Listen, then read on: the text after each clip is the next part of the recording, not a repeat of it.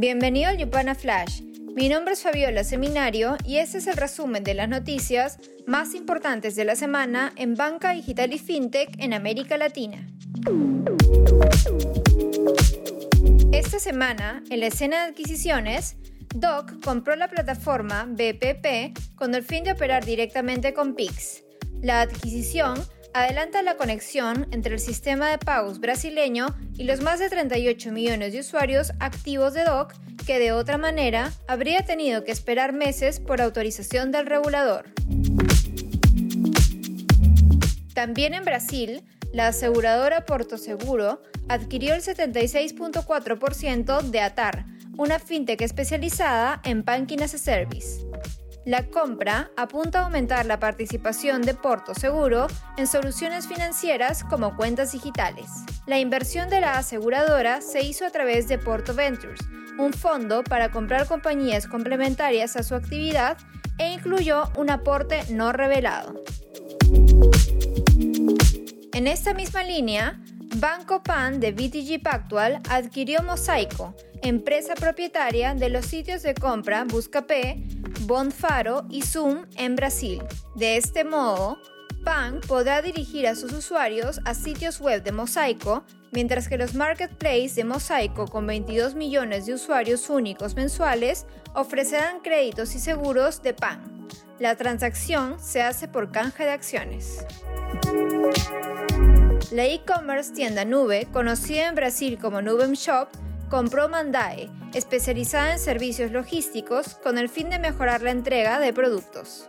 La empresa aclaró que con la operación no obligará a los comerciantes a elegir a Mandae, pero impulsa la competitividad.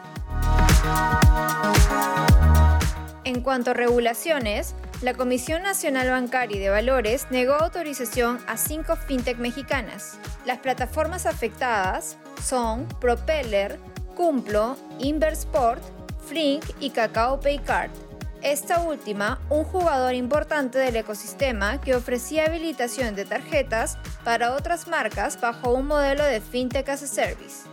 La noticia generó ruido en la industria, especialmente por el tamaño e implicación de Cacao que brindaba su plataforma a otras varias fintechs como Clip, Lana y Vnext. Startups contactadas por Yupana declinaron comentar del tema por considerarlo muy delicado y en detrimento de su operación. Sobre esto, el regulador había señalado en diciembre pasado que la ley no autoriza a ceder, rentar o compartir una licencia a un tercero para ofrecer o promover servicios financieros de forma directa sin ser comisionista o representante legal. En Chile, la dinámica entre fintechs y bancos sigue complicada. Esta semana, la fintech de pagos ETPay acusó al banco Falabella de bloquear sus operaciones debido a que su sistema de seguridad no distingue la extracción consentida de datos de los usuarios de un ataque malicioso de bots. Un problema similar al que la fintech tuvo hace unas semanas con Banco Estado.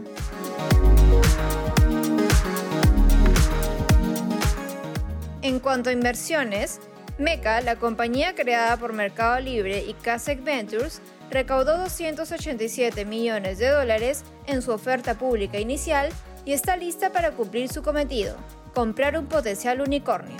Meca es una empresa de adquisición con propósito especial para identificar y absorber startups que luego podrán ingresar al mercado de valores por vía expedita.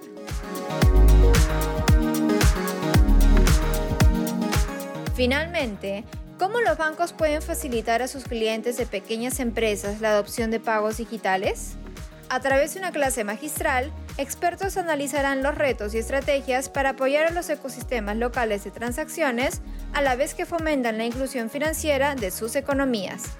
Únete al evento este 21 de octubre. Esto fue el Yupana Flash no olvides compartir esta nota de voz y quedarte atento a nuestras redes, porque el lunes tendremos un informe sobre el fenómeno de compras y adquisiciones en América Latina. Nos vemos la próxima semana.